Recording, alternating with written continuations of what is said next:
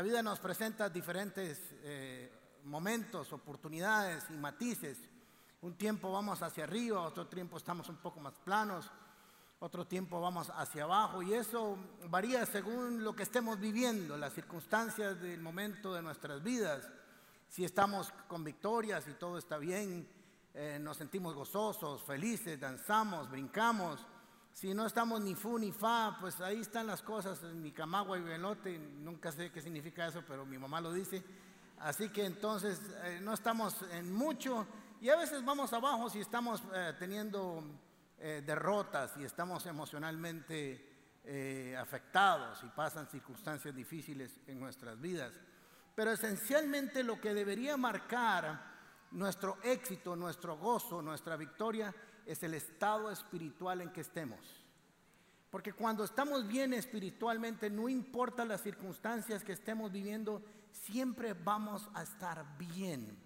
Recuerden que la fe no niega la realidad, pero sí la puede transformar cuando la ponemos en acción. Así que entonces tenemos que ser conscientes que nuestra victoria, nuestro crecimiento, nuestro desarrollo no está basado en aquellas cosas que vamos obteniendo, ya sea chunches o cosas aquí en la tierra, sino a cómo vamos creciendo nosotros en el conocimiento de Dios, de Cristo y el crecimiento de nuestra espiritualidad. Eso le pasó al pueblo de Israel en el estudio que vamos a tener hoy. Se olvidaron de que su principal eh, valor, su principal eh, herramienta de éxito era su espiritualidad. La presencia de Dios en sus vidas era lo que marcaba la diferencia con los demás pueblos. Los demás pueblos tenían tierra, los demás pueblos tenían ejército, los demás pueblos tenían murallas, los demás pueblos tenían una idiosincrasia, etcétera, etcétera, etcétera, y habían otros que tenían también sus reinos, etcétera, etcétera. Pero la diferencia de Israel es que tenían la presencia del Señor en medio de ellos. Estaba el templo, su gloria descendía en medio de ellos y esa era la diferencia. Y yo quiero decirle que esa debe ser la diferencia suya y mía cuando nos movemos por esta tierra. Ahora ellos comenzaron a, a flaquear en su espiritualidad y ahora vamos a ver en qué sentido lo hicieron. Pero qué terrible cuando llegamos a dar esta expresión. Nuestros huesos se han secado, ya no tenemos esperanza, estamos perdidos. Cuando llegamos a ese punto, lo único que podemos esperar es una intervención divina como la vivió Israel en su oportunidad. Así que vamos a estudiar este pasaje y espero que sucedan dos cosas al final de esta enseñanza. Número uno, que usted tenga un avivamiento espiritual. No importa qué tan bien está y no importa qué tan mediano está y no importa qué tan mal está, siempre hay oportunidad para tener un avivamiento espiritual, para crecer espiritualmente, para tener un reencuentro, un reavivamiento con Jesús y el poder de su Espíritu Santo. Así que vamos a leer Ezequiel 37 del 1 al 10. Es muy largo el texto, pero como es una sola visión, quiero leerla por completo. Dice así, la mano del Señor vino sobre mí, su espíritu me llevó y me colocó en medio de un valle que estaba lleno de huesos y me hizo pasearme entre ellos y pude observar que habían muchísimos huesos en el valle, huesos que estaban completamente secos. Y me dijo, hijo de hombre, ¿podrán vivir estos huesos? Y yo le contesté, Señor omnipotente, tú lo sabes. Entonces me dijo, profetiza sobre estos huesos y diles, huesos secos, escuchen la palabra del Señor. Y yo quiero que cuando volvamos a trabajar en este texto, usted diga, oye comunidad paz, escucha la palabra del Señor. Así que el Señor omnipotente, así dice el Señor omnipotente a estos huesos. Yo les daré aliento de vida y ustedes volverán a vivir. Les pondré tendones, haré que les salga carne y los cubriré de piel. Les daré aliento de vida y así vivirán. Entonces sabrán que yo soy el Señor. Tal y como el Señor me lo había mandado, profeticé. Y mientras profetizaba se escuchó un ruido que sacudió la tierra y los huesos comenzaron a unirse entre sí. Y yo me fijé y vi en ellos que aparecían tendones y les salía carne y se recubrían de piel, pero no tenían vida. Entonces el Señor me dijo, profetiza, hijo de hombre, conjura el aliento de vida y dile, esto ordena el Señor omnipotente, vende los cuatro vientos y dales vida a estos huesos muertos para que vivan. Yo profeticé tal y como el Señor me lo había ordenado y el aliento de vida entró en ellos y los huesos revivieron y se pusieron de pie y era un ejército numeroso. Dos cosas importantes hay aquí que se repiten en este texto que leímos. El profeta dice, y lo hice tal como me ordenó. Así que esto es importante porque no siempre ponemos atención a la instrucción de la palabra. Y por lo general hacemos variaciones y aplicaciones según nuestros criterios y nuestras apreciaciones. Pero el profeta en su éxito, en lo que estaba viendo, estaba en que lo hizo tal y como Dios le dijo. Así que yo espero que usted entienda que la palabra es para ser obedecida y puesta en práctica tal y como el Señor lo dijo, para que cumpla sus efectos al 100%. Esto es muy importante porque si no conocemos la instrucción divina, podemos fracasar en la aplicación de la misma. ¿Ok? Así que antes de seguir voy a hacer una, una aclaración hermenéutica de aplicación bíblica. No todo lo referente a Israel tiene que ver con la iglesia. No todo lo referente a Israel tiene que ver con la iglesia. Hay que discernir cuándo es para Israel y cuándo es para la iglesia y cuándo se puede aplicar para los dos. Pero sí es aplicable todos los principios eternos aplicados entre Israel y su Dios que transcurren a través de la eternidad. De ahí podemos sacar esos principios y ponerlos en práctica siempre. También podemos aprender de las personas que componían el reino de Israel, porque el reino de Israel no es un ente moral en sí mismo, sino era un grupo de personas. Así que aprendemos de cómo se trataban las personas con las personas o cómo se tratan, porque son un reflejo de nosotros y cómo se relacionó Dios con este pueblo, que es muy importante. Así que esta profecía en sí misma, la profecía en sí misma, no el principio aplicable, tiene que ver con Israel. En el versículo 11 le dice, luego me dijo, hijo de hombre, estos huesos son el pueblo de Israel. Ahora usted me preguntaría entonces, ¿para qué me está hablando a mí? Porque si bien es cierto, la profecía es para aplicación del avivamiento político, social y religioso de Israel, sus principios, su aplicación, la verdad bíblica y sobre todo la receta bíblica para la restauración sigue siendo la misma. No ha cambiado nunca. No ha cambiado desde que Dios formó al hombre y le sopló su aliento de vida y habló sobre él. En la misma receta, palabra y espíritu, palabra y espíritu, palabra y espíritu es la fórmula, la receta perfecta de Dios para restaurar cualquier situación en nuestras vidas. Y esto es importante que nosotros lo tengamos muy claro. Ahora voy a hacer también otra introducción del contexto. En el capítulo 36, si usted espero que lo lea en su casa, el Señor está hablándole a través de Ezequiel a lo que va a hacer con Israel. Le he dicho, se están burlando de ti los pueblos, eso no me gusta porque de la misma manera se están burlando de mí también, dice el Señor. Así que voy a restaurar tu situación como nación, voy a hacerte nuevamente una nación fructífera, entre otras, ¿verdad? Le estoy diciendo. Ah, voy a demostrar mi paciencia, mi amor y voy a restaurarte como nación predilecta mía o como mi gran nación o como mi pueblo. Vas a convertirte nuevamente a mí, dice el Señor, a través de todo lo que voy a hacer en tu vida. Y todo va a ser para que mi nombre sea glorificado. Así que en el 36 tenemos lo que Dios va a hacer con Israel. Pero quiero que me ponga mucha atención, porque en el 37 nos va a decir cómo lo va a hacer. En el 36 lo que va a hacer. Y en el 37, ¿cómo lo va a hacer? Y yo quiero que usted aprenda esta lección, porque cada vez que usted en una situación difícil, cada vez que tenga palabras como las del pueblo de Israel, que no hay esperanza, que todo está perdido, tiene que recurrir a esta misma receta y le va a funcionar siempre. La medicina será siempre la misma. Dios no cambia de medicina. En esta farmacia del reino de los cielos solo hay dos medicamentos, palabra y espíritu, nada más. ¿Ok? Así que vamos a ir adelante entonces en el texto. Dice que la mano del Señor vino sobre mí.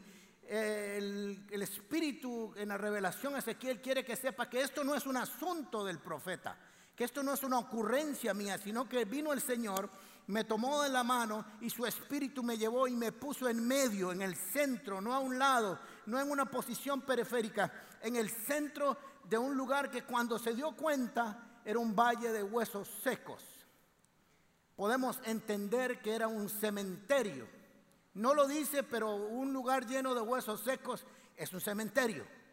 Y nos dice que ahí hubo gente viva, gente que caminaba, que respiraba, que tenía negocios, empresas, que estudiaba, que tenía esposo, esposa, hijos, niños, nietos, etcétera, etcétera, pero que por alguna razón llegaron a ser esqueletos secos, muy secos y dispersos.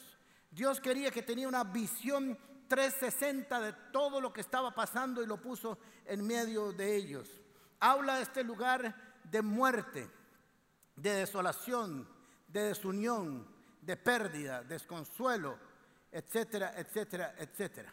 Así que ahí está el profeta en medio de este gran valle observando. Yo diría que es la primera gran manifestación de una experiencia de realidad virtual.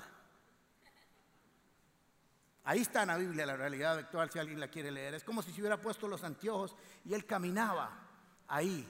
Ahora el Señor le dice, yo quiero que te muevas en medio de estos huesos. Y dice, pude observar que habían primero muchos, muchísimos huesos. Muchos. Así que me imagino que él caminó por muchos metros, tal vez cientos de metros para recorrer y observar que eran muchos. Estamos hablando de un valle, no de un barrio un valle, tiene que habla de una gran porción de tierra. Así que pudo observar algo que el Señor quiso que él observara. Estaban secos, pero muy secos. Voy a decir algo que puede sonar raro, pero estaban muertos, muy muertos. Y el Señor quería que tuviera esa visión, que tuviera esa claridad por lo que iba a suceder para que se diera cuenta que no sería algo humano, sino que solo algo sobrenatural podía intervenir para revivir esos huesos. También nos habla de que los huesos secos, muy secos, nos habla de mucho tiempo ahí. Quiero decirle que las cosas, a nuestro deterioro espiritual no sucede de un día a otro. Nuestro deterioro espiritual comienza a ser paso a paso, paso a pasito, y esa canción lo lleva a la muertito. No, mentiras. Usted no está hoy en un avivamiento espiritual y mañana no. Usted comienza a perder poco a poco sus facultades espirituales. Usted comienza a dejar de hacer algunas cosas, a adorar menos, a cantar menos al Señor, a adorar menos al Señor, a leer menos sus escrituras. Sus escrituras no importan. Comienza a deteriorarse y después donde antes para usted era no era santo ir, comienza a ir y se comienza a tener un reclamo, un argumento que siempre dice, yo es que ya dejé de ser religioso. Tenga cuidado cuando usted comienza a decir, es que yo ya dejé de ser religioso y tengo algunas libertades. Porque pudiera ser que haya dejado de ser religioso o pudiera ser que va camino a unos huesos secos. Pudiera ser, nada más. Solo usted y el Señor lo saben y su peinador. Muy bien.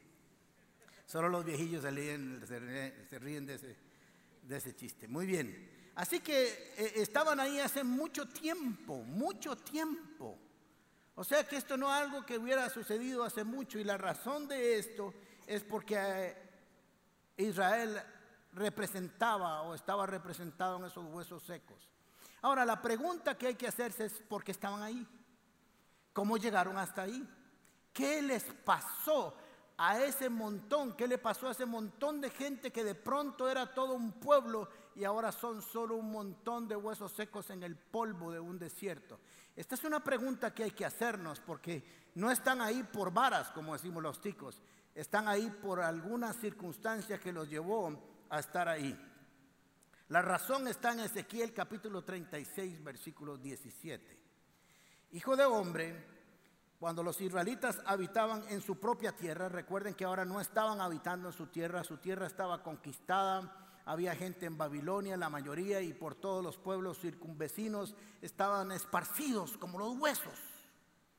Por eso esa visión, ¿ok?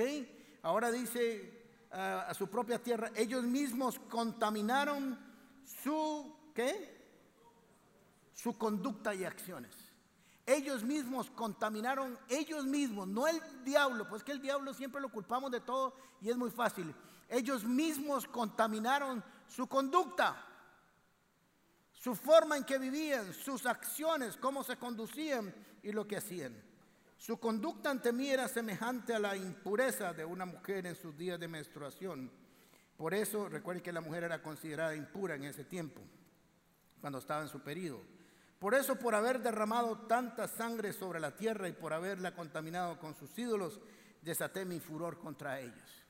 Así que lo que estaban viviendo ellos, esa desesperanza, eso no hay esperanza para nosotros, estamos desolados.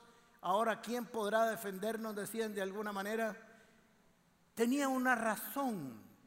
Habían contaminado su conducta, su vivencia, sus acciones y habían terminado ofreciendo en la tierra prometida, en la tierra que Dios les dio, habían derramado sangre a los ídolos paganos y le habían contaminado no solo su propia vida, sino también la tierra que le fue regalada. ¿Y qué hizo el Señor?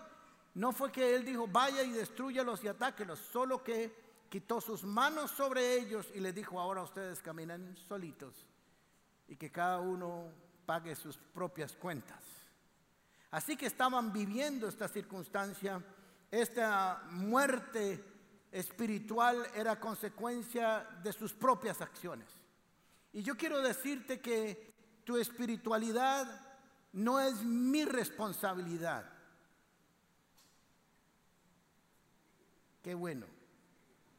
Mi responsabilidad es darte el alimento necesario para que lo comas y te nutras, pero tu responsabilidad es comerla y ponerla en acción. Yo traigo, creo que aquí esta iglesia tiene una buena comida que pone todos los fines de semana y todos los días delante de ustedes. Si ustedes solo son oidores, ya no puedo hacer absolutamente nada.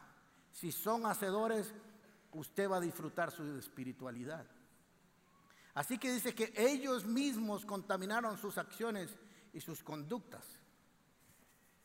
Ahora veamos que lo que estaba pasando a Israel es lo que le pasa a cada uno de nosotros cuando nos contaminamos, cuando modificamos nuestras acciones de santidad por acciones de pecado.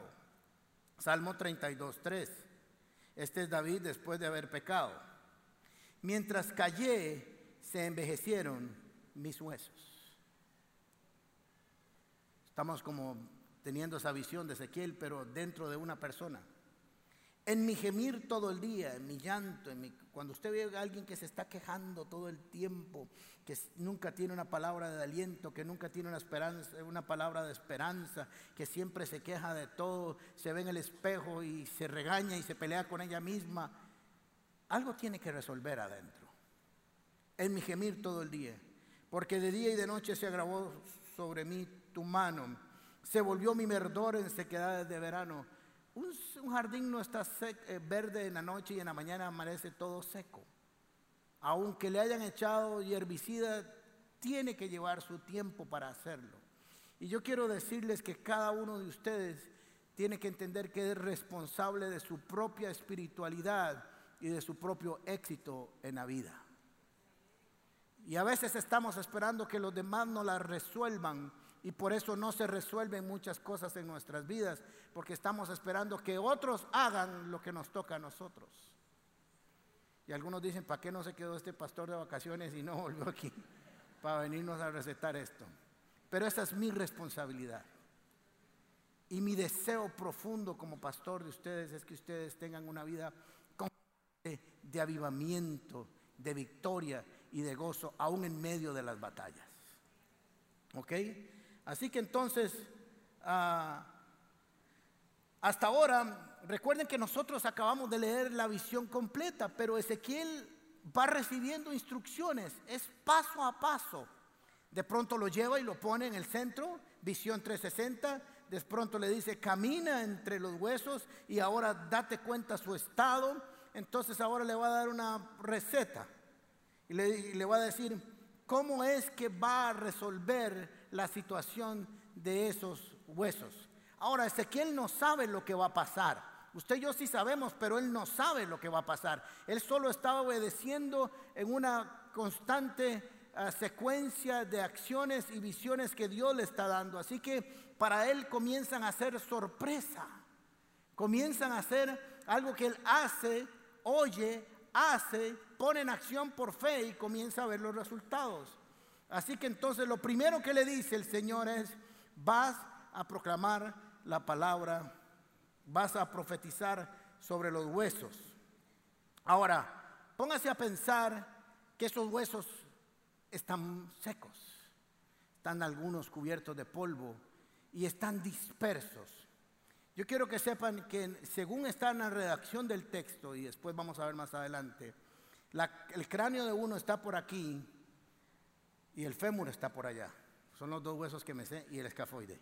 Bien, porque me lo operaron. Así que todos los demás huesos están dispersos. Así que ahí está Ezequiel oyendo la voz de Dios y ejecutando las órdenes. Y de pronto aparece un loco que comienza a hablarle no al cielo, sino a los huesos. Le dice, vas a comenzar a hablar a los huesos y les vas a decir, escuchen, pero los huesos no escuchan. No tienen oídos, pero cuando oyen la voz de Dios, los huesos escuchan. Todo escucha cuando Dios habla. La creación escucha cuando Dios habla. Hay cristianos que no lo escuchan, pero la creación sí. Los huesos sí. Ahora yo me imagino a Ezequiel hablándole, oigan, huesos secos. O no sé si estaba gritando, yo eh, grito porque estoy aquí, no sé. No creo que Ezequiel haya dicho, oye, huesitos, me escuchan. Él estaba hablándole a un valle completo. Oigan huesos secos lo que dice el Señor para ustedes en esta mañana. Les voy a dar, así dice el Señor sobre sus vidas. Les daré aliento de vida y ustedes volverán a vivir. Les pondré tendones, haré que les salga carne y les cubra la piel y les daré aliento de vida y así revivirán. Y comenzó a profetizar sobre ellos y comenzó, él no sabía lo que iba a vivir, solo le dijeron, habla, escucha, di esto. Y comenzaron entonces a suceder algunas cosas que él ni siquiera se imaginaba. ¿Por qué comenzó él a hablar? Primero porque era un profeta y sabía el poder de la declaración de la palabra. Tenemos que volver como iglesia, como cristianos, a, esa costumbre de declarar la palabra y profetizar aún sobre nuestras vidas, sobre nuestros hijos, sobre nuestros matrimonios, sobre nuestras empresas. Cuando si usted tiene una empresa, abra en la mañana la puerta y dice, yo declaro en el nombre de Jesús que esta empresa le pertenece al Señor. Es una empresa próspera porque el Señor está conmigo y todo lo que hacemos en este lugar es para glorificar su nombre y el Señor me dará la victoria y vendrán del norte y del sur, del este y el oeste clientes que traerán provisión para este lugar, para esta casa. Pero abrimos la puerta de la empresa y aprender la computadora y abrir el correo. ¡Ay, qué complicado! ¿Y qué con la huelga? ¿Y qué viene todo el dólar? ¿Y que llegan 10 minutos y hay que llevarlo a la casa a descansar porque está agotado? Empiece con la declaración de la palabra. Así que, como dice Romanos capítulo 4, dice que Ezequiel comenzó a llamar las cosas que no son como si fueran porque así le mandó el Señor. Oiga huesos, ahora están secos, pero van a revivir y voy a poner sobre ustedes lo necesario para que tengan forma. Huesos, tendones, unidos, piel, etcétera, etcétera. Porque un esqueleto sin huesos no se sostiene, solo en las películas. Entonces lo segundo que vas a hacer, la receta, es vas a pedirle al Espíritu que les traiga vida. Vas a hablarle la palabra. Y lo segundo que vas a hacer es que vas a, orar para que venga el Espíritu de Dios y les dé vida. Entonces el Señor me dijo, profetiza, hijo de hombre, y conjura el aliento de vida. La palabra espíritu significa aliento, soplo, Fue lo mismo que sucedió en Génesis cuando Dios formó al hombre que dice que lo formó de la tierra y sopló sobre él aliento de vida y fue un ser viviente. Así que le dice, también haz lo mismo. Voy a hacer lo mismo con estos huesos, lo mismo que hice con Adán, voy a hacerlo ahora porque la misma forma para vivificar, la misma fórmula de la hora de hoy, de siempre y no cambiará. Ordena al Señor, esto ordena al Señor omnipotente vende los cuatro vientos y dale vida a estos huesos y vivirán. Y dice, y profeticé tal y como el Señor me lo había dado. Todavía no ha pasado nada. Él está profetizando, Él está declarando sobre esos huesos está recorriendo, está caminando, está diciendo, oigan huesos, dice el Señor omnipotente, no lo dice, no lo digo yo, dice el Señor omnipotente, ustedes tendrán vida, ustedes volverán a ser un cuerpo, ustedes volverán a ser una persona vivada. Y ahora después de que declara la palabra, dice al Espíritu Santo, ven, ven y cúbrelos y tómalos y dales vida. Y en lo que está ahí caminando comienza a oír algo. Recuerden, usted y yo conocemos la historia, pero él no. Él solo está obedeciendo. Él solo está proclamando dos veces y lo hice tal y como Dios me mandó a hacerlo. Y de pronto tengo efectos de sonido.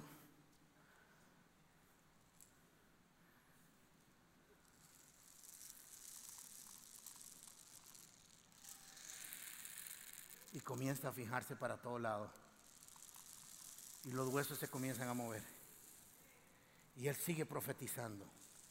Y de pronto sale un hueso ya y se junta con otro, se dan la mano y un besito y se alinean para construir unas piernas. Y de pronto sigue profetizando y sigue hablando. ¿Me oyen esto allá arriba? Sí, porque hasta allá llega el avivamiento, hasta atrás. Así que comienza a sonar y él comienza a ver cómo todo se comienza a formar. Él no sabía lo que iba a pasar, nadie le dijo lo que iba a pasar, solo le dijo lo que tenía que hacer. Y quiero decirles algo esto importante para sus vidas. Usted no tiene lo que usted no tiene por qué entender lo que va a pasar cuando Dios le diga algo. Usted solo tiene que hacerlo y el resultado es de Dios. Dios no le dijo a, a Ezequiel, vas a hacer esto y va a suceder esto fue diciéndole paso a paso. Y muchos de nosotros queremos que cuando Dios nos habla, nos diga absolutamente toda la película y no va a suceder así muchas veces. Nos va a decir, obedece, obedece. Comienza a llamar las cosas que no son como si fueran. Comienza a proclamar la palabra. Comienza a declarar sobre tus hijos, sobre tu vida, sobre tu esposo, sobre tus negocios, sobre un país. Comienza a declararlo. El resultado es mío, viene de mí. Y comenzaron a unirse. Y de pronto yo estoy ahí en medio de ese desierto, se comienzan a mover los huesos y miren José, jale. Pero ahí estaba el profeta. Estaba viendo él, estaba en una visión que Dios le estaba mostrando acerca de lo que iba a hacer con el pueblo de Israel. Pero quiero decirle que eso mismo, esa misma palabra y ese mismo espíritu están hoy aquí para restaurar tu vida. No importa cómo estás, y no importa lo que ha pasado, y no importa si hay esperanza, y no importa si las cosas están complicadas, sigue siendo la misma palabra y el mismo espíritu, con el mismo poder, con la misma unción transformadora para tu vida hoy. Pero miren qué interesante, porque de pronto se comienzan a alinear. Y comienzan a ponerse en fila como un ejército. Yo me imagino como esos ejércitos del oriente, los chinitos, que son súper ordenados, ¿verdad? Que así están alineados todos así, comienzan a alinearse. Son tal vez miles, cientos, es un valle completo. Y ahora el profeta dice algo.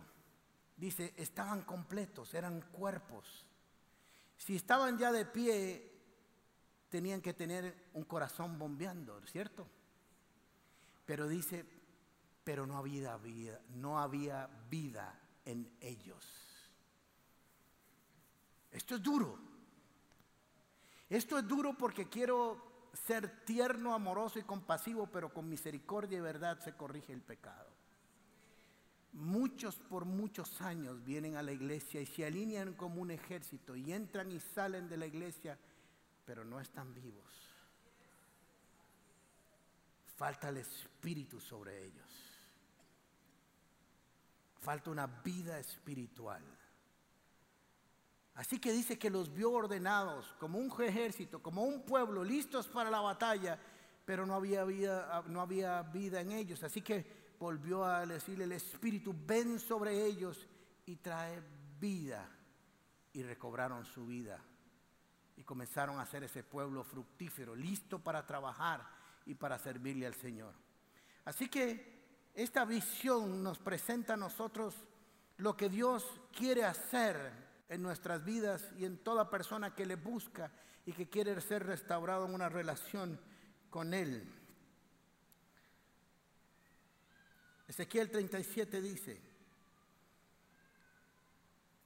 por eso profetiza, sigue profetizando y adviérteles que así dice el Señor omnipotente.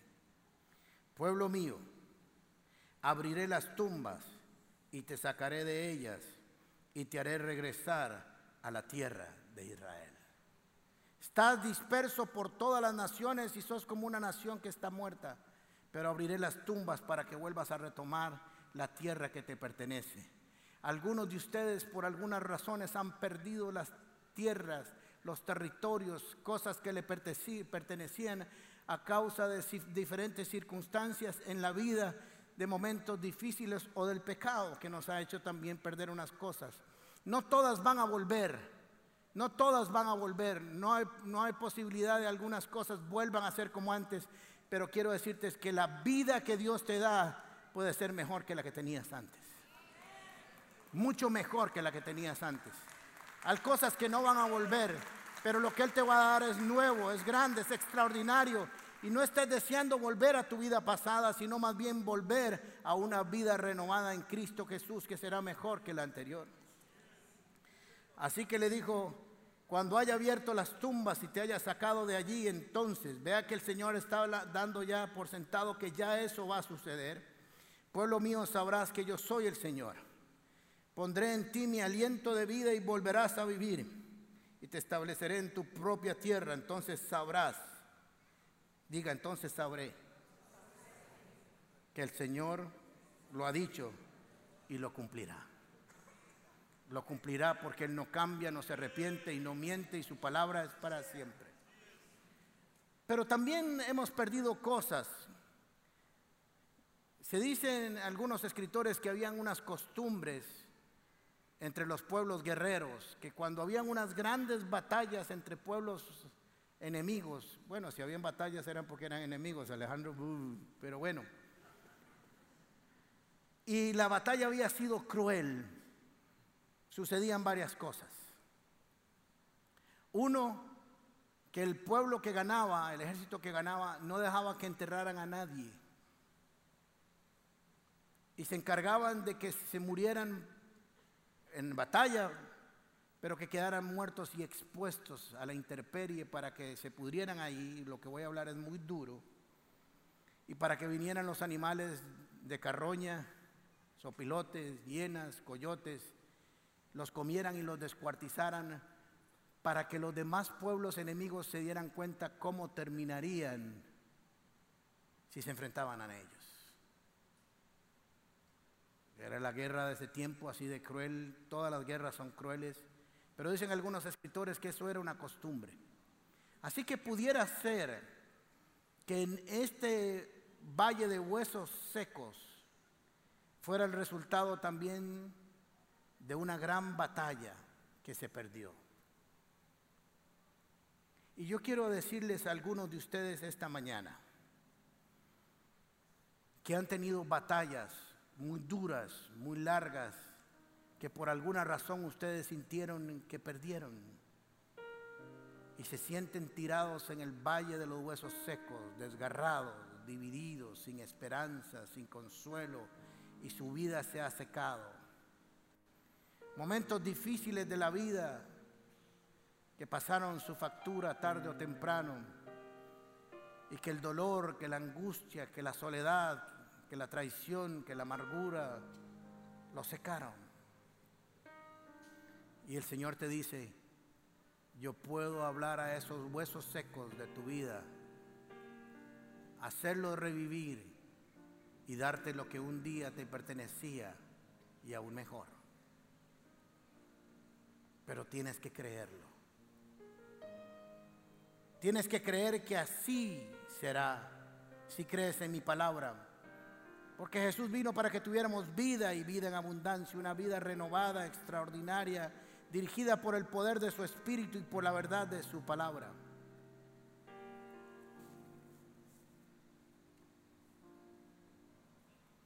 Juan capítulo 5, versículo 24 dice, ciertamente les aseguro que el que oye mi palabra y cree el que me vio tiene la vida y no estará no será juzgado, sino que habrá pasado de vida, de muerte a vida. Gracias por acompañarnos en Comunidad Paz. Te invitamos a compartir este mensaje y no olvides suscribirte a nuestro canal de YouTube. También puedes seguirnos en todas nuestras redes sociales como Gente Paz o en nuestro sitio web paz.cr.